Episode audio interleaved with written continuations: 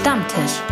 Der Podcast vom RefLab und von Reformiert, wo man sich die Meinung kann sagen und sie auch mal ändern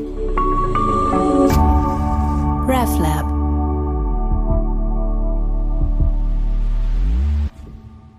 Wir sind glaubwürdig in der Aufnahme von Flüchtlingen. Das, da sind alle sehr angewiesen und dankbar für das Engagement von Kirche. Aber wir sind nicht glaubwürdig, wenn es darum geht, theologisch gegen eine Kriegsideologie zu kämpfen. Oder? Ich sage es ganz plump, wir haben das Gebet und das Geld. Herzlich willkommen beim Stammtisch. Der dritte Advent steht bevor, Weihnachten steht vor der Tür und vor der Haustür haben wir immer noch Krieg.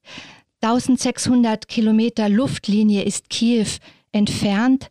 In der Ukraine hat es inzwischen den Wintereinbruch gegeben. Es hat geschneit. Die Temperaturen sind schon unter Null. Und der russische Aggressor nutzt das, um nochmal massiv Infrastruktur anzugreifen, zu zerstören. Was können wir tun? Was können wir tun in dieser Situation als Zeitgenossen, als Christinnen? Was kann Kirche tun? Welche ethische Haltung ist einzunehmen und welche Taten müssen daraus folgen. Das ist das Thema des heutigen Stammtisches. Neben mir sitzt Michel Müller, der Kirchenratspräsident der reformierten Landeskirche des Kantons Zürich, mithin oberster Repräsentant der Landeskirche. Hallo Michel. Ja, hallo Jana. Und Felix Reich ist Redaktionsleiter von Reformiert, dem auflagenstarken reformierten äh, Printmedium. Hallo Felix. Hallo. Ich bin Johanna Di Blasi aus dem RefLab und äh, vor zwei Jahren in die Schweiz gezogen. Also wenn wir dann später noch genauer auf die Schweizer Situation eingehen und welche Hebel wir hier auch haben, äh, um, um etwas zu machen, dann äh, werde ich eher die Fragestellerin sein bei dieser Thematik, die ich skizziert habe. Was ist so das vordergründige Gefühl bei euch, gerade jetzt, Michelle? Ja, also ich merke schon, ich probiere immer wieder auch äh, zu verdrängen, weil ähm, ich finde eigentlich die Situation, wenn ich mir nur einen Moment lang vorstelle, draussen ist es ein bisschen kälter und das ist ja nicht ukrainischer Winter, es ist ein Schweizer so Zwischenwinter. Es ist ein bisschen kälter und ich versuche mir nur, ein, nur kurz vorzustellen, wie es jetzt Menschen geht, wo äh, in der Ukraine, dann, äh, dann merke ich, wird mir das geht sehr eng ums Herz. Also das äh, ist, zieht mich zusammen und dann tue ich immer wieder auch wirklich ein bisschen verdrängen und mich auf etwas anderes konzentrieren. Aber das klingt mir nicht immer. Ich, ich laufe darum schon mit so einer gewissen Schwermütigkeit ein bisschen durch die, durch die Adventszeit. Und wie ist es bei dir, Felix? Ähnlich. Ähm, es ist aber auch ein Gefühl, das ich kenne. Ähm, ich finde, der Syrienkrieg ist mir nachgegangen, auch die ganze ähm, Kampf vom IS im Nordirak, wo ja starke Christinnen und Christen, Jesiden ähm, betroffen hat. Dort habe ich ganz ähnlich gefühlt. Ähm, und ich weiß, es ist so einfach, das Wort zu brauchen, aber es ist wirklich eine Ohnmacht und, und eine Wut und ähm, ja, wirklich, wirklich eine Hilflosigkeit und wo ich auch ehrlich weiß, dass ich ähm, dass es nicht so einfach ist, die richtige Position oder eben die grossen Fragen, die du am Anfang aufgeworfen hast, ähm, dass ich mir auch bewusst bin, dass ich da ähm, es mir nicht leicht fällt, die richtigen Antworten zu finden. Und das ähm, verstärkt dann die, die Tour noch ein bisschen. Ähm, ja, dass man das Gefühl hat, man kann, man kann beten, aber sonst irgendwie nicht viel. Also es ist wirklich, also ich selber jetzt bei mir ist es gar nicht so sehr ein Gefühl im Sinne einer Emotion, sondern eher so das Gefühl, ähm, eine Wahrnehmung, dass sehr viel Nebelkerzen scheint mir im Moment in der Luft äh, sind. Gerade wenn äh, moralische Argumente ins Spiel geführt werden, müssen wir, glaube ich, immer genau hinschauen, weil in Kriegszeiten das eben massiv auch instrumentalisiert wird. Mhm. Wenn wir äh, jetzt mal nach Deutschland kurz schauen, da haben wir die Situation, und eigentlich ist das ja bitter, dass die EKD, die evangelische Kirche, geradezu gespalten wird über dieser Frage Waffenlieferungen. Ähm, nein, auf keinen Fall, weil sonst könnten wir in einen Atomkrieg womöglich schlittern und Atomkriege sind nicht zu gewinnen. Oder ja, ja, das ist jetzt das Gebot der Stunde, aber dann ist halt die Frage, ähm, können wir dafür sein und weiter Christen bleiben, weil nun mal äh, Christus eine dezidiert und konsequent äh, pazifistisch widerstandskämpferische Figur gewesen ist. Wie geht es dir äh, mit diesem Thema? Ist deine Haltung, äh, Michel? Ja, also ich bin wirklich schon dezidiert der Meinung, dass man jetzt für äh, Jesus und seine Botschaft für die politischen Fragen in Anspruch zu nehmen, dass das grundsätzlich falsch ist. Also ich finde es nicht brauchbar. Das äh, sage ich jetzt wirklich ein bisschen radikal, aber ähm, ich, das ist nur eine Instrumentalisierung. Oder? Es geht, und auch, dass Deutschland da natürlich von der Geschichte gewisse Probleme hat, aber auch von einer gewissen, von einer gewissen Wohlstandslüge, oder? Wo, man, wo man halt seit 89 hat. Oder? Ähm, das, ich glaube, das, das ist, wohl auch der Fall. Ich meine, man muss es auch aus deutscher Sicht, man muss es zunächst wirklich halt versuchen, nüchtern strategisch-politisch anzuschauen. Oder? Also, und da gehört einerseits die Atomdrohung als Bluff dazu. Wie weit ist das Bluff und was kann man machen? Also, und dann umgekehrt auch, wie kann man doch dafür sorgen, dass der Krieg so, so gut, so rasch, so gut und auch so, so gerecht wie möglich beendet wird. Oder? Und darum ist jeder, jeder Aufruf für Waffenstillstand jetzt, wo auch der Papst beispielsweise die ganze bringt, das ist keine Gerechtigkeit, oder? Das ist nur einfach ein Kuschen vor dem Aggressor.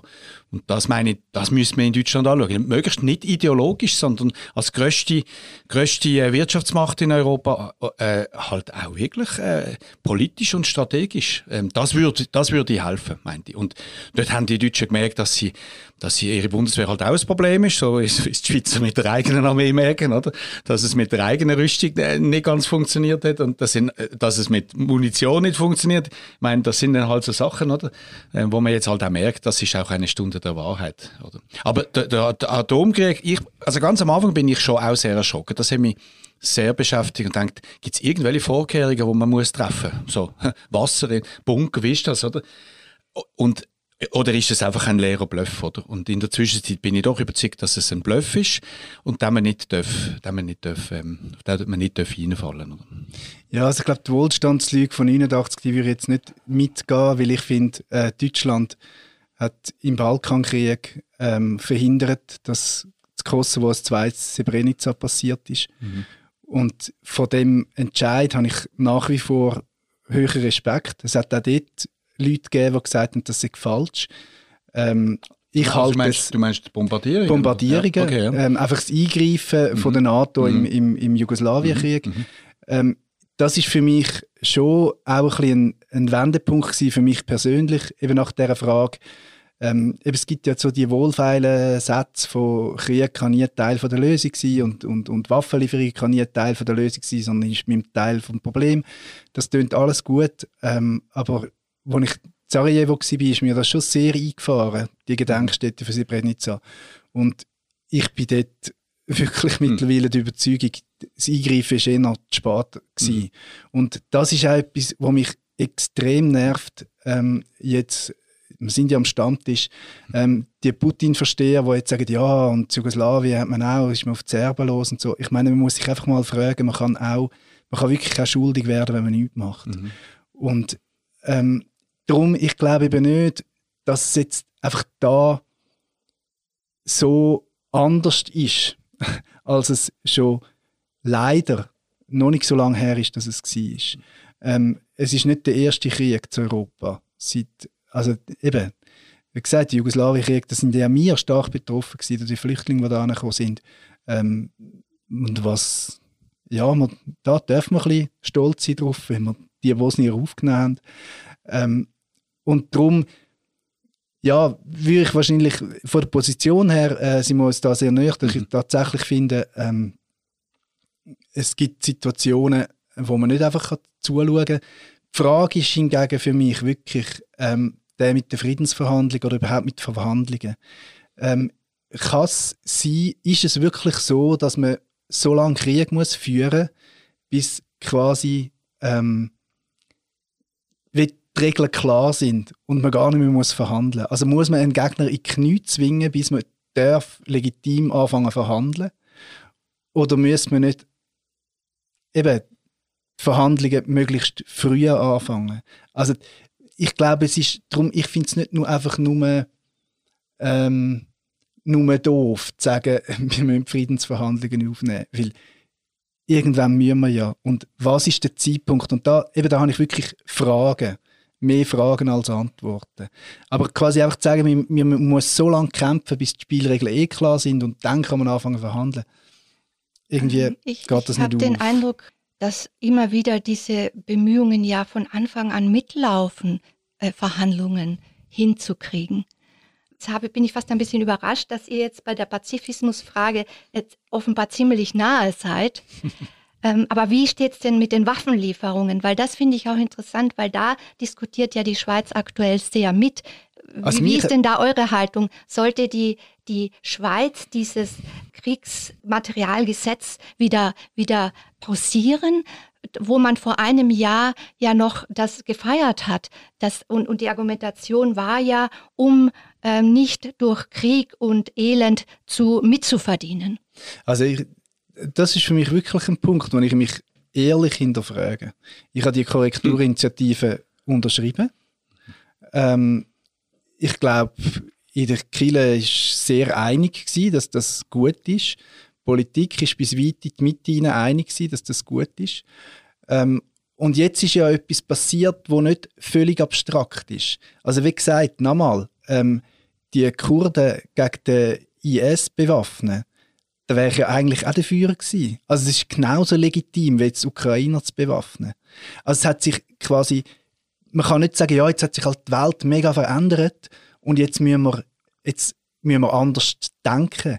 Das stimmt nicht. Es hat schon, je, schon, schon immer ähm, Aggressoren gegeben, ähm, wo man das Gefühl hat, in dem Moment wahrscheinlich aus einer Hilflosigkeit also kann man sich nur noch verteidigen gegen die. Und wir sind alle froh gewesen, sind die Kurden ähm, gegen den IS haben gekämpft, dass nicht andere mühen. Ähm, und, da hat, und dort hat es gerade so legitime Gründe gegeben, die mit Waffen zu versorgen. Und das ist wirklich so eine ehrliche, also ich finde, dahinter sinne ich mich. Und ich habe keine wirkliche Antwort, aber ich merke, ähm, habe ich dort äh, so aus einer ja, weiß auch nicht, Naivität oder, oder, oder zu wenig reflektiert, dass ich das für mich das einfach klar war und für mich ist es klar gewesen, dass die Kor- Korrekturinitiative richtig ist. Also das ist mir ja auch so gegangen. Also, und ich habe jetzt aber darum auch gesagt, dass jetzt die Schweiz keine Munition liefert, ist jetzt mal einfach konsequent, oder? Also man kann nicht äh, für ein Kriegsmaterialausfuhrgesetz sein und es dann nachher gerade kurz drüber ab äh, sagen, jetzt ist ein anderer Fall. Also das sehe ich genau wie du. Und umgekehrt würde ich dann die Deutschen verstehen, wenn sie sagen, dann kaufen wir keine Munition mehr in der Schweiz, oder? Weil ich meine, wenn wir sie nicht können brauchen und das ist ja sowieso das, äh, der, der Witz, oder? Wenn die Schweiz keine Waffen darf ausführen in kriegsführende Länder, ja, jedes Land ist potenziell kriegsführend, wenn es Waffen hat. Also ob es ein Verteidigungskrieg oder ein Angriffskrieg ist, ich meine, das ist ja äh, von dem her ist, ist, ja die Sache immer eigentlich ein bisschen ähm, irrational gewesen. Der, der Grund, warum man ja in der Schweiz eine Waffenindustrie hat, ist zunächst einmal, vielleicht ist es vorgeschoben, aber ist zunächst einmal auch, weil man für die eigene Armee Waffen und Munition braucht. Und du kannst auch dann, du musst eine eigene Munitionsherstellung, oder? Zum, zu, weil du kannst nicht im Kriegsfall dann im Ausland Munition kaufen, weil, weil du weißt ja nicht wo, oder? Das ist jetzt das Dilemma unter anderem auch ein Problem von der Ukraine, oder? Weil sie die, die Munition, die sie für russische Waffen braucht, hat nicht mehr in Russland kriegt, oder? Also muss sie dort schauen. Und, und das ist mit dem Grund gewesen, warum, warum das Leute für ein Ausfuhrgesetz sind, wo sie gesagt haben, ein Teil die Rüstungsindustrie ist nicht kostendeckend, die muss auch sich finanzieren, oder? Und wenn man dort konsequent ist, muss man sagen, ja, wir müssen halt uns das leisten, wir müssen uns halt eine sauteure Armee leisten mit eigener Munition, weil wir dürfen nicht, und jetzt ist das die Rolle von der Schweiz, seit mehreren hundert Jahren, übrigens, das geht bis fast zur Reformationszeit zurück, oder? Dort sind es nicht Waffen gewesen, sondern Menschen, die die Schweiz geliefert hat, Söldner. In der Eidgenossenschaft hat man Söldner geliefert, immer an alle. Und dann haben wir gemerkt, es ist ein Skandal, weil die kämpfen nachher gegeneinander. Das geht irgendwie nicht, oder? Und die kommen kaputt zurück. Das geht auch nicht. Ähm, also das heißt, man muss, man muss auch dort überlegen, äh, welche Funktion, welche Rolle hat die Schweiz im, im gesamten europäischen oder auch im globalen Kontext, oder? Und wir sind halt, wir haben seit Jahrhunderten sind wir nicht eine Grossmacht, und, sondern wir sind ein kleines Land, das seine Funktion in dieser Neutralität gesehen hat. Und die anderen Länder haben es auch gesehen, oder? Die haben gefunden, die Schweiz nützt uns etwas, wenn wir neu einen neutralen Boden haben, wo wir uns können versammeln und wo wir auch ein bisschen alle können das Geld täuschen und also es sind ja auch Verhandlungen, es sind ja nur saubere Geschäfte, das ist auch so gewesen, aber irgendwie in einem gewissen Rahmen. Und dann macht das so auch ein Stück weit Sinn. Aber ob das für die Zukunft Sinn macht, also es ist weniger der Pazifismus als die Neutralitätsdebatte für die Schweiz, wo wir jetzt dann demnächst haben, die müssen wir führen. Und dort müssen wir uns wirklich fragen, macht das künftig noch Sinn? Die, die, die Art von Neutralität, die wir bisher geführt haben, oder? Und das können wir nicht selber beantworten, sondern das wird man am Schluss auch ringsherum müssen beantworten. Also ob, ob man so eine Schweiz braucht, wo alle ein bisschen nutzen und wo ein bisschen an allen verdient, oder? Also die, die blochische Neutralität ist eine Schlaumeier-Neutralität, wenn wir einfach alle unsere Geschäfte machen. Ja, ähm, aber es gibt schon eine sinnvolle Neutralität ja, und ich finde, der Hinweis von dir jetzt darauf, auf die anderen zu hören mhm. oder zu fragen, ist die Neutralität ja. gefordert? Ja. Also eben ähm, Sowjetunion und USA, die sich in Genf können treffen können. Mhm. Das ist für mich eine sinn sinnvolle Neutralität, wenn die noch gefragt ist. Ähm, aber wenn die UNO sowieso auf New York abwandert und alles woanders passiert, dann kann man sich tatsächlich fragen, machen wir uns nicht etwas vor, ähm, dass die Neutralität überhaupt noch gefragt ist. Aber ich kann mir schon vorstellen, dass die noch gefragt ist und dann ist sie durchaus sinnvoll. Ja, das, dann sollte man sie nicht aufs Spiel weil, weil der, Putin würde, könnte nie auf New York, oder? Genau. Man kann allenfalls in die Schweiz oder allenfalls, oder? Äh, weil, also nach Genf. Aber Genf ist nicht nur UNO-Sitz, sondern ist auch Sitz von der Menschenrechtskonvention und von der, von der, äh, von der Kriegskonvention, oder? Also das, und dort ist die Schweiz manchmal ein bisschen, ein bisschen sehr salopp. Also, äh, äh, es handelt sich hier um mass massivste Kriegsverbrechen, oder? Massivste, die jetzt passieren. Wie in Syrien, notabene, oder? Das ist ja auch von den gleichen, gleichen Flugzeugen zum Teil. Genau. Oder? Also, ja. und das, das, da dürfen der Depositarstaat auch von den Menschenrechten, vom, vom, von der Kriegsrecht nicht, nicht einfach schweigen. Also dort macht, dort ist dann die Neutralität wirklich nicht mehr, geht dann auch nicht mehr. Oder? Also es gibt keine wertefreie Neutralität auch dort nicht. Du hast die Neutralität jetzt ins Spiel ge gebracht. Wir haben schon vorher vom ähm, Kriegsmittelgesetz gesprochen, weil das wird manchmal verwechselt, weshalb die Schweiz, und da geht es ja um kein großes Volumen, ich glaube, da geht es um Munition für 30 ausrangierte Gepard-Panzer der deutschen Armee, die diese weiter in die Ukraine gegeben hat. Und es geht jetzt um die Frage, ob da, äh, woher die Munition kommt. Die Schweizer sagen, wir haben das ähm, Kriegsmittelgesetz das wäre gesetzwidrig, wenn wir das euch geben. Das ist jetzt ist eigentlich für den Krieg nicht rele so relevant, weil Norwegen genau diese Munition eben auch herstellt. Ähm, und das wird manchmal verwechselt, weil es, es steht nicht die Neutralität da im, im Weg, sondern es gibt eine, eine, eben diese Gesetzgebung, die vor einem Jahr auch verschärft wurde. Aber wenn wir noch mal bei der Neutralität bleiben, ähm, die wird ja als Argument her herbeigezogen, wenn es um die Frage des Rohstoff Rohstoffshandels in der Schweiz geht. Ähm, Wäre das nicht so ein Punkt, wo man, wo man nochmal überlegen müsste? Weil wenn man fragt, was hält diesen Krieg, den aktuellen jetzt so sehr am Laufen, ist ja klar, dass diese, das ganze Thema mit Ölhandel und also Erdöl und Erdgas der Schmiermittel dieses Krieges ist. Äh, wäre das nicht eine, eine Stellschraube, gerade wenn wir hier in der Schweiz sind, wo wir reden können und wo ja künftig man auch nicht mehr so einfach sagen wird können, da ist jetzt die Neutralität und die schützt diesen Markt und das ist auch gut, wie der Schweizer Wirtschaftsminister sagt, das ist gut so. Also ich glaube, für die Ukraine ist es im Moment nicht, nicht gut. Also die Ukraine lässt ja nach wie vor Gas durch ihr Gebiet durch, oder? Russisch. Also das, ich glaube, die, die Sache also übersteigt meine Kompetenz. Das ist, die ganze Sache mit dem Rohstoffhandel ist, ist, ist nach wie vor recht komplex und es gibt verschiedenste Interessen, oder? Und die Interessen, die werden nur auf, auf, ausbalanciert gegeneinander und dort ist dann so ein etablierter Rohstoffmarkt, wo nach nach transparenten, mehr oder weniger und auch nach verlässlichen Regeln funktioniert, ist, wie die Schweiz ist auch etwas wert als ein, ein, ein reiner, ein reiner äh, Piratenmarkt, oder?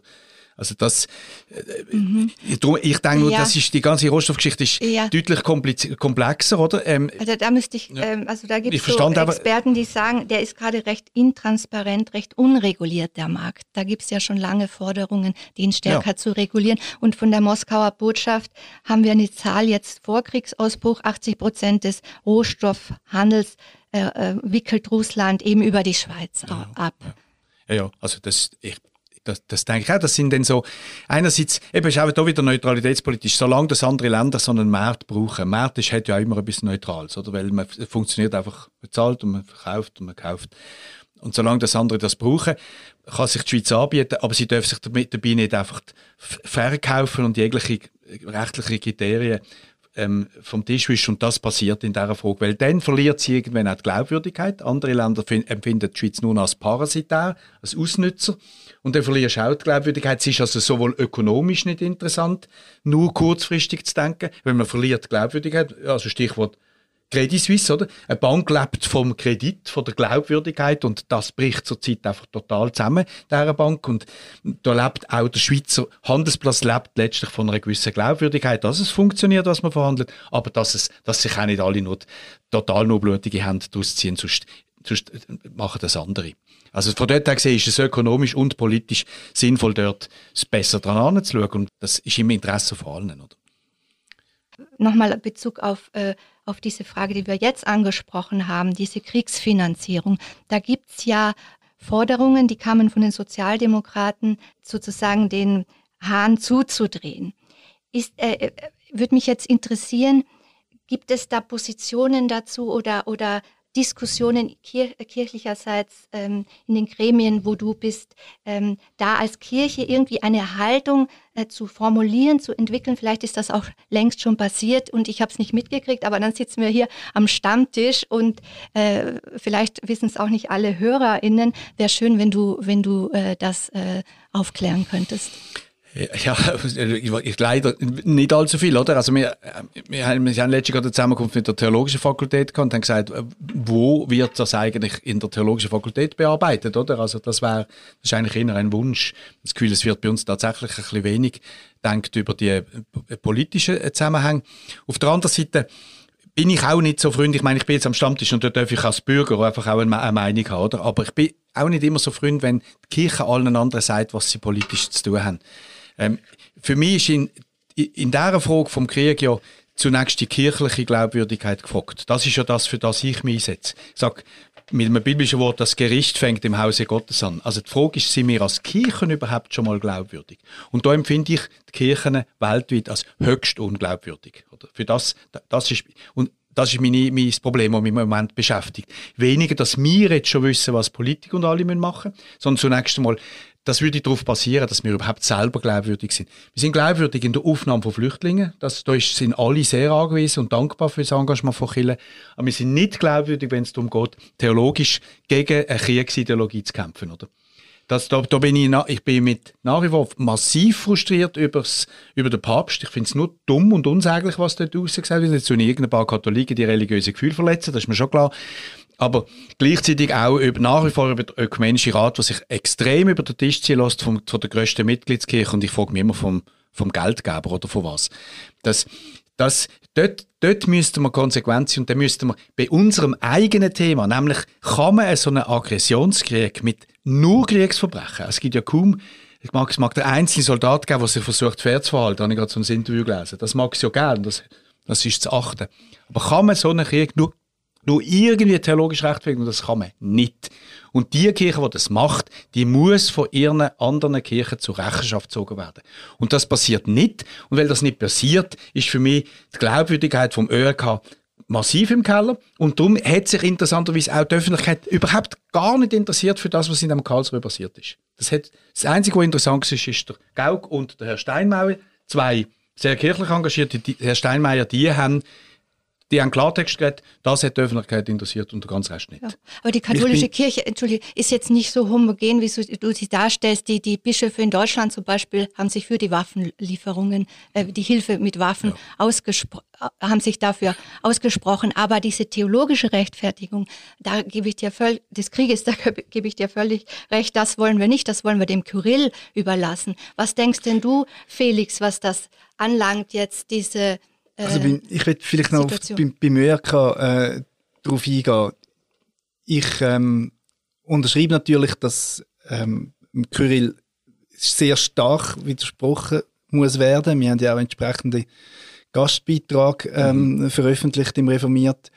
Ähm, nur die Frage ist für mich wirklich, ist der Ausschluss die einzige Möglichkeit oder die richtige Variante. Wir schliessen ja auch nicht, also wenn ich den ÖRK als UNO anschaue von der Chile, ähm, wir schliessen Russland auch nicht zum, zur UNO aus oder zum Sicherheitsrat, die hocken dort sogar im Sicherheitsrat. Ich, vielleicht ist das naiv, aber wenn die Russen noch dabei sind, hören sie wenigstens, was der Steinmeier sagt. Und ich finde, die Rede habe ich hervorragend gefunden und ich finde, das hätte auch der ÖRK sollen sagen. Mhm. Aber die Russen drin lassen. Ich meine, man hat die Serben auch nicht rausgerührt im Jugoslawienkrieg. Da hat man auch gute Gründe gehabt, übrigens. Dort sind auch Sachen theologisch gerechtfertigt worden, was mir heute nach alten mhm. Rücken ab, abgeht. Und ich glaube, das ist für mich der Punkt. Ist es wirklich die richtige Strategie, zu sagen, ähm, wir verurteilen, was ihr macht und wir schmeißen euch drum raus. Sondern müssen wir nicht den Mut haben, das zu verurteilen, ähm, die Ukrainer auch möglichst wirklich aufnehmen ÖRK und den Russen zumuten, dass sie dabei bleiben, aber dass klar ist, wo die Mehrheit steht. Ich glaube, das wäre für mich der, der bessere Weg, als einfach sagen, wir rühren uns raus, euch raus, weil, wie gesagt, ich sehe den ÖRK ähm, ähnlich wie die UNO und die UNO ist auch ein macht gut und scheitert ab gewissen Punkten, wo sich Macht ähm, blockiert. Aber es gibt, glaube ich, einfach kein besseres, besseres Modell. Ja, ich finde die Analogie nicht, nicht, nicht, ganz brauchbar mit der UNO, oder? Weil die UNO ist, umfasst einfach sämtliche Staaten von dieser Welt mittlerweile, weil mm. die mhm. Schweiz jetzt auch dabei ist, oder? Das ist ja bis vor kurzem noch nicht der Fall gewesen, aber und der Vatikan auch noch. Aber ähm, es umfasst sämtliche Staaten. Das heißt, es gibt eigentlich wie nichts drüber, oder? Also man kann dann nur noch Gott anrufen, aber das sind wir uns im Moment auch nicht ganz sicher, was er da eigentlich macht. Auf jeden Fall, es gibt wie nichts drüber, aber es gibt über Außerhalb vom ÖRK gibt es noch ganz eine andere Christenheit und es gibt noch viele, die nicht dabei sind, oder? Also äh, der ÖRK umfasst letztlich doch auch eine gewisse Wertegemeinschaft. Es sind nicht alle Christen, es ist, es, wer dort dabei ist, der muss sich eigentlich auch dazu bekennen. Sonst ist er nicht dabei. Also wir haben jene Pfingstkirchen, die mit Millionen, Hunderten von Millionen Mitgliedern, die nicht im ÖRK sind, mit den ganzen Katholiken, die nicht im ÖRK sind. Vielleicht nochmal für unsere Hörer, ja, also, Ökumenischer Rat ja, der Kirchen. Der Rat der und Kirchen, äh, die wissen es vielleicht auch nicht, dass gerade du, Michelle, dich sehr stark aus, äh, einsetzt, mhm. eine da ganz klare Position äh, beziehst, ähm, Ausschluss. Ja. Ausschluss. ja, eben, und darum, darum denke ich, Sag nochmal die Argumente. Die können, äh, die können von mir aus ja äh, überzeugt sein, dass sie selber Christen sind, dort Kirill und seine Kumpanen, aber das müssen sie nicht als Teil von dem ÖRK. Und wenn man mit ihnen, wenn, verhandeln können sie auch wieder, indem sie um Aufnahme wieder bitten, wenn sie sich bekehrt haben. Also, irgendwann, ich finde, im, im ÖRK ist eigentlich nahezu praktisch alles möglich und das Gegenteil auch noch. Und dann muss man sich irgendwann fragen, inwiefern ist denn das, hätten das noch mit also gibt es noch irgendetwas, was, mit, was im christlichen Glauben verbindlich kann sein oder? Und wenn ich denke, dann nur so, weil also die Katholiken werden Katholiken alle von der Eucharistie ausschließen, also wer alles nicht darf teilnehmen dort, oder? Dann, nach was für Kriterien, dann meinte ich, äh, jemand, der äh, der, derart kriegsverbrecherisches Verhalten theologisch rechtfertigt und gut heißt und segnet, äh, Duld am gleichen Tisch, Jetzt wird es wirklich schwierig, die Analogie noch mit Jesus zu bemühen, aber ähm, ich meinte, auch dort haben am Schluss nicht alle am Tisch Platz gehabt, oder? Auch wenn die Geschichte mit dem Judas noch viele andere problematische Aspekte beinhaltet, aber also es gibt, ja. wenn es nicht Grenzen gibt, dann macht es einfach gar keinen Sinn, mit so einer Wertegemeinschaft zu gehören. Oder? Ja, ich würde dir da völlig zustimmen. Äh, ganz viele aus der orthodoxen Christenheit, jetzt nicht russisch-orthodox, orthodoxen Christenheit, distanzieren sich ja davon mhm. und haben das auch als False Teaching, also als falsche Lehre markiert.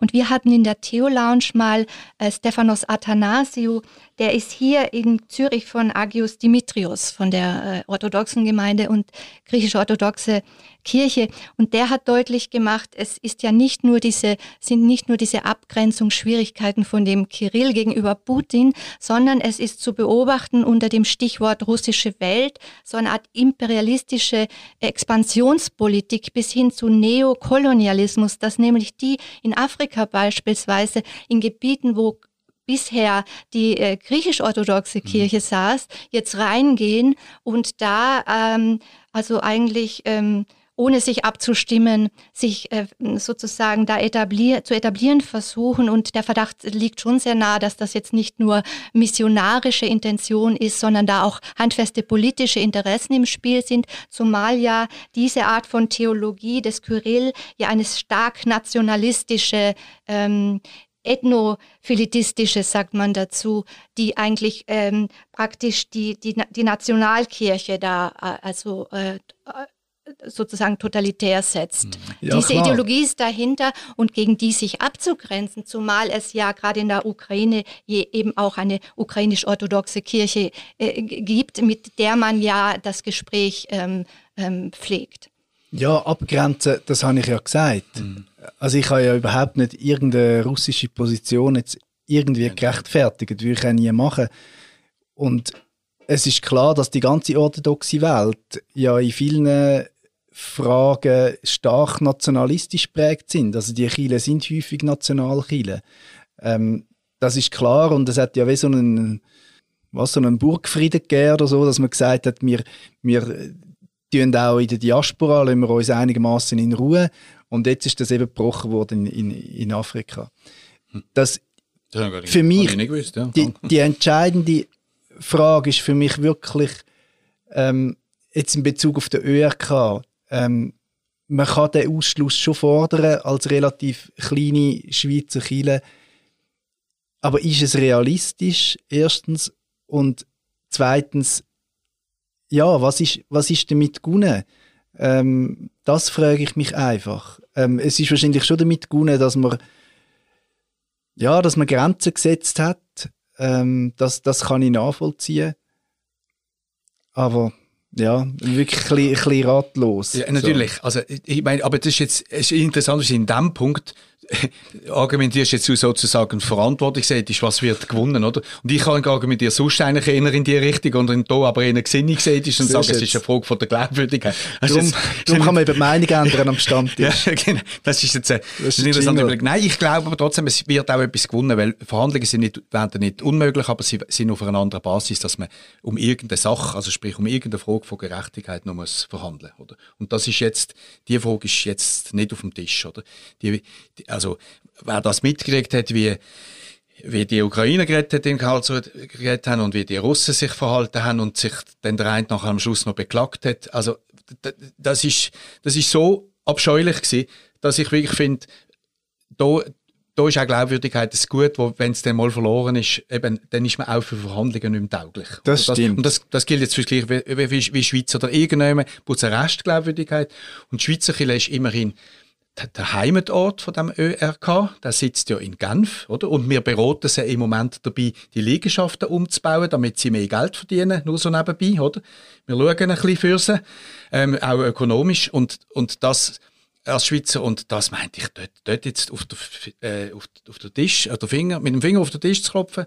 Mehr haben wir ja nicht gemacht, aber immerhin das ist doch ein Zeichen. Und wir sind ja da, das erschüttert mich, die Einzigen gewesen.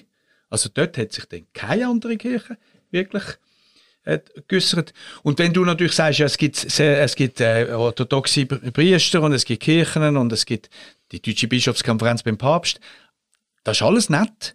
Aber die Kirchen sind so verfasst, dass der Kyrill der Oberste ist und dass der Papst der Patriarch des Westens ist, also von der, von der katholischen Kirche. Die Kirchen sind so verfasst. Da, da, kann man, da, man, man tut dann das immer so entlasten, ja, sind nicht alle der gleichen Meinung. Ja, aber dann aber sie sind so verfasst. Das ist anders bei uns. Bei uns ist, da kann man anderer Meinung sein als, als ich oder, oder mit der Rita Famos oder mit der Najla Kassab, der Präsidentin von der Reformierten. Da kann man, also alle können anderer Meinung sein und man kann auch etwas machen. Ich kann einen Vorstoß an einer Synode einreichen und man kann darüber abstimmen. Das können die alles nicht. Also, dann haften sie halt auch ein bisschen mit. Man kann das nicht, äh, sie können sich nicht nur distanzieren von dem, oder? Ja, zwei Gedanken dazu. Also erstens eben die Szene in Karlsruhe, die äh, habe ich sowohl gesehen wie beschrieben und das war wirklich mhm. unsäglich. Gewesen. Ich glaube, das ist das Problem am, am ÖRK, dass eben dann auch äh, die Russen sitzen ja nicht nur am Tisch, sondern sie können auch mitschreiben an den Erklärungen und darum kommt ja dann häufig so ein Geschwurbel raus und das ist tatsächlich ein Problem. Mhm. Und äh, dort würde vielleicht nur schon helfen, wenn man sich anders verfasst oder kann Mitgliedschaften sistieren oder keine Ahnung. Suspendieren. Ähm, ja, genau. Wir uns schon ganz näher gekommen. Also auf jeden Fall, ähm, und, und der zweite Gedanke, was ich wirklich auch finde, ist das, ähm, ja, es gibt ja auch kritische Stimmen. Die gibt es, aber wir müssen uns bewusst sein, was mit diesen kritischen Stimmen passiert. Das ist wirklich krass. Also auch in, in Belarus übrigens, wo wir ein bisschen ähm, aus, aus unserem Blickfeld verdrängen, mhm. wo ich ganz, ganz schlimm finde, was dort passiert und passiert ist. Dort äh, ist es krass, weil jeder einigermaßen vernünftige Bischof einfach gerade abserviert ist. Der ist gerade weg. Also kritisch sein ähm, nur schon als, als Priester ist wahnsinnig schwierig. Ähm, und klar ist die orthodoxe Welt und sicher auch die orthodoxe Kirche vielstimmig, aber die Hierarchie erlaubt es eben, ähm, die unbequemen Stimmen sehr schnell abzuservieren. Und das ist, das ist das Problem. Und darum ähm, ja, ist es eben dann vielleicht doch nicht so schillernd, wenn man wie wir das gerne uns vormachen. Ja, es ist, also das ist, ach, ich, ich wüsste ja gar nicht, wie ich würde handeln in solchen Situationen, mhm. oder? Ich glaube aber, es ist, es ist letztlich, da kommen wir wieder zu etwas Jesuanischem, es ist eine gewisse Investition, oder, in die Zukunft. Also eine Glaubwürdigkeit. Ich denke, dass die russisch-orthodoxe Kirche kurz nach dem Fall von der, also nach, nach Perestroika und so weiter, eine gewisse Glaubwürdigkeit gehabt, weil sie vom Staat auch unterdrückt worden ist, oder? Und dann haben Menschen das Gefühl gehabt, dort ist, dort ist ein Ort, wo noch ja, ähm, wo, wo, wo, man, wo man nicht nur mit dem Staat verbunden ist. Äh, wir wissen auch, wer in Genf war damals, ist vom Staat unterstützt worden, oder, äh, von der, von der russischen Kirche äh, während, dem, während, dem kommunistisch, während der kommunistischen Herrschaft.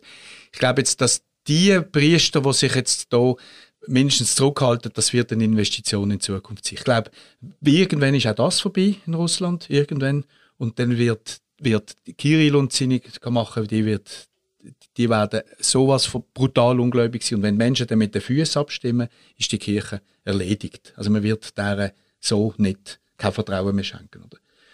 Das, äh, da, von dort her gesehen ist eine, eine Glaubwürdigkeit jetzt auch eine Investition für die Zukunft. Und das ist das, was mir eben auch bemühen kann und, und bei den Katholiken beschäftigt. Wenn, wenn, man jetzt nicht, wenn man jetzt nicht in die Zukunft investiert und versucht zu sagen, um was, um was es eigentlich letztlich doch auch geht, dann was will man denn in Zukunft noch sagen? Wie auch du und ich, mir, es gibt auch Sachen, wo man sich auch täuscht hat, oder? Auch das kann man sagen. Man hat das eine oder andere auch falsch eingeschätzt, oder? Das, das, wenn ich jetzt der Sündenbekenntnis ablege, dann sage ich, bei mir angekriegt, habe ich falsch eingeschätzt, oder? Habe ich auch gesagt, was anders denkt, oder? Das, auch das gehört dazu, dass man das kann sagen, oder? Ja, und ich glaube, darum gehört es dazu, wenn wir nochmal zurück zum Pazifismus kommen. Ich tue den Pazifismus nicht irgendwie wegschieben, sondern ich finde, der gehört zu dem Diskurs und ich, es gibt wirklich Leute, die das sehr glaubwürdig vertreten. Ich finde zum Beispiel die Friedenskirche, in Hamburg gibt es die Universität mit dem Enrico Enz, wo, finde ich, sehr klug darüber redet, was Alternativen könnten sein zu einer Gewalt, äh, also es ist quasi Einsteigen in die Gewaltspirale. Und ich teile das zwar vielleicht dann realpolitisch nicht, aber ich los auf so Stimmen und ich finde, wir müssen uns zumindest davon herausfordern lassen. Und das nicht gerade abtun, als ja, das sind die naiven Pazifisten. Ich glaube, dass man, ja, das ist jetzt ein bisschen abstrakt, aber dass man einen Diskursraum hat, wo, wo, wo so Stimmen auch gehört werden und präsentiert werden, das ist mir wichtig. Man kann es nicht einfach, also ich persönlich kann das nicht einfach zur Seite schieben, sondern ich werde herausgefordert von dem. Selbst wenn ich dann vielleicht sage, aber ich finde, ähm, man hätte dort müssen eingreifen ähm, man muss Waffen liefern. Ich kann das nicht einfach nur abtun. Danke, Felix, dass du jetzt nochmal zum Anfang äh, moderiert hast und so einen Kreis schließt. Ähm, mir wäre es wichtig jetzt in einer Schlussrunde, dass wir nochmal uns fragen, und was können wir jetzt konkret tun als Christinnen, gerade auch in der Schweiz, als Christinnen in der Schweiz? Welche Haltung müssen wir noch stärker machen und was können wir tun, Michel? Ich glaube, mit dem, was der Felix jetzt vorhin schon gesagt hat, ähm, kommen wir schon wieder auf das. Also Pazifismus ist schon zunächst in vielen Mal einfach mal eine individuelle Haltung, oder? Ich, ich würde auch das für Jesus beanspruchen. Darum sage ich, ist es schwierig, das für Politik fruchtbar zu machen, aber es ist einmal eine individuelle Haltung, für die dann jemand auch die Verantwortung für sich übernimmt und äh, allenfalls für sein Umfeld und dann fängt es ja dann schon an, oder? Jesus hat ja keine Familie gehabt, oder? Das ist dann schon, schon ein Schnitt, oder? Wo es schon trennt, oder? Aber die individuelle Haltung, das ist etwas, was man als Christen nach vor aktivieren können. Also ich denke, jeder, jeder Rohstoffhändler, jede, jede Bankerin, jeder Banker, jeder Jurist, Juristin, wo, wo, wo sich mit seinen Klienten befasst, hat auch ein Gewissen. Hat auch ein Gewissen und hat Möglichkeiten zu entscheiden, oder? Ob, ob er sich komplett im Zynismus oder der Geldgier hingibt oder ob er irgendjemand eine gewisse Grenzen setzt, oder? Und das ist schon, das da meinst du, das ist rein individuelle ja, Sache nicht nur, aber systemisch. Dort ja, also ich, ich glaube, wir unterschätzen, dass, dass, es, dass der Glaube auch einfach mal zunächst eine individuelle äh, Entscheidung ist und auch eine individuelle Konsequenz hat, in, in, von ich mir jederzeit kann entscheiden kann, einen gewissen Spielraum haben, ja. mir für, für etwas Besseres oder etwas weniger Gutes zu entscheiden. Das leuchtet oder? ein. Aber und dort jetzt, sind wir als Kirche, ja. meinte ich, mit, mit allgemeinen Floskeln reden wir über die Leute weg. Wir müssen sie stärken in dieser persönlichen Verantwortung. Aber wenn man es doch nochmal versucht, Kirchen, also wenn man es politisch versucht zu, äh, zu ich beantworten. Ich bin halt sehr zurück als Kirche, äh, politisch besser zu wissen. Oder? Ich sage, solange wir die Aufgaben nicht im eigenen Haus machen, wird es äh, schwierig. Und ähm, äh, ja, also darum bin ich dort in dieser Hinsicht recht äh, zurückhaltend. Aber du gibst Gauck recht, der Waffenlieferungen befürwortet. Also der Gauck, ja, der Gauck sagt ja das zunächst auch nicht als Politiker und er sagt es auch nicht einmal als Kirchenmensch, er sagt es als pensionierter Altbundespräsident und Altpfarrer. Mhm. Und da darf mhm. er einfach eine Meinung haben. Das, das verstand ich. Er muss aber für das auch nicht die Konsequenzen tragen. Übrigens, wie auch Frau Kessmann nicht. Sie haben einfach eine Meinung. Das ist etwas anderes, als wenn du in der Verantwortung stehst. Bei allem, was ich sage, stand ich in der Verantwortung. Äh, dass wir Gelder von überall beziehen etc., das, das differenziert die ganze Sache schon ein bisschen. Oder? Also, äh, bin ich dort zurückhaltender, wenn man in der Verantwortung ist. Verstehe. Und wie ist es bei dir, Felix? Teilst du das? Diese Haltung? Also, zum auf deine ursprüngliche Frage aus, zurückkommen, was wir, was wir als Christinnen und Christen machen können ich sage es ganz plump, wir haben das Gebet und das Geld. Und von mir aus auch umgekehrt. Also was ich kann machen, ist beten und ich kann spenden. Und das ist, finde ich, schon recht viel. Und wenn wir das machen an Weihnachten, haben wir schon ein bisschen etwas gemacht. Ja. Wir haben das Problem, so dass wir so angeregt sprechen, dass es fast brutal ist, das jetzt zu unterbrechen. Aber vielleicht gibt es ja, oder hoffentlich in dieser Konstellation auch noch andere Stammtische. Ich habe mir gedacht, äh, zum Schluss erinnere ich an den berühmten Weihnachtsfrieden von 1914, wo in Flandern die äh, Soldaten aus den Schützengräber, äh, Schützengräben, Gräbern wollte ich sagen, gekommen sind und für, äh, für, für ein paar, äh, für, für eine Weile ähm, den Krieg sein lassen haben, Kerzen angezündet haben, Weihnachtslieder gesungen haben und sogar ein bisschen Fußball gespielt haben. Das war Ende äh, 1914. Die dachten damals, der Krieg dauert nur noch ein paar Wochen. Äh, tatsächlich war am Anfang. Was denkt denn ihr, wie lange wird dieser Krieg noch dauern? Also ich, die Analogien zum Ersten Weltkrieg sind ja, abgesehen von der Atombedrohung, tatsächlich in vielem hilfreich, oder? Weil man dort einfach gemeint hat, das sei gleich fertig und nachher hat man gemeint, das sei erst fertig, wenn man gewonnen hat.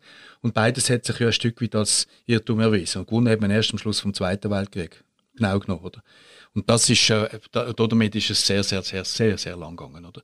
Und das kann man da nur nicht, nur wünschen, dass es nicht so lang ist. Es wird irgend, im, im, im vielleicht, in einem gewissen Fall wird es einfach eine größere Erschöpfung geben, dass, dass Russland schneller erschöpft ist. Äh, von dem, auf das hofft man, Waffenlief, Waffennachschub nicht funktioniert. Menschennachschub. Russland ist viel schwächer, was Menschen angeht. Das ist auch kein Vergleich zum Zweiten Weltkrieg, wo sie Millionen in die Rote Armee haben können werfen. Das können sie so nicht.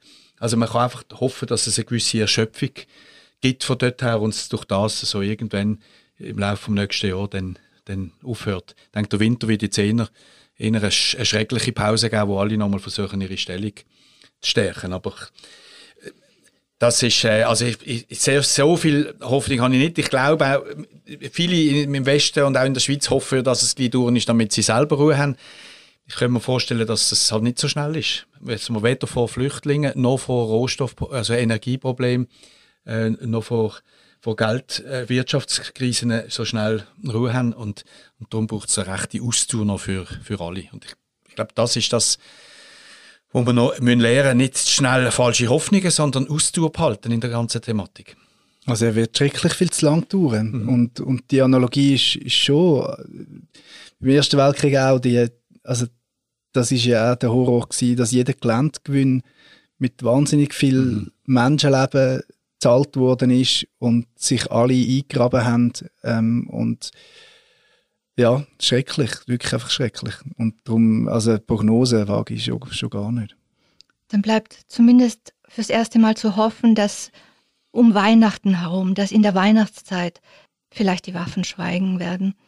Ich danke euch herzlich hier am Stammtisch, äh, Felix und Michelle, und bedanke uns auch bei den ZuhörerInnen, dass ihr so lange dabei geblieben seid. Ade. Danke. Ciao miteinander. Ciao.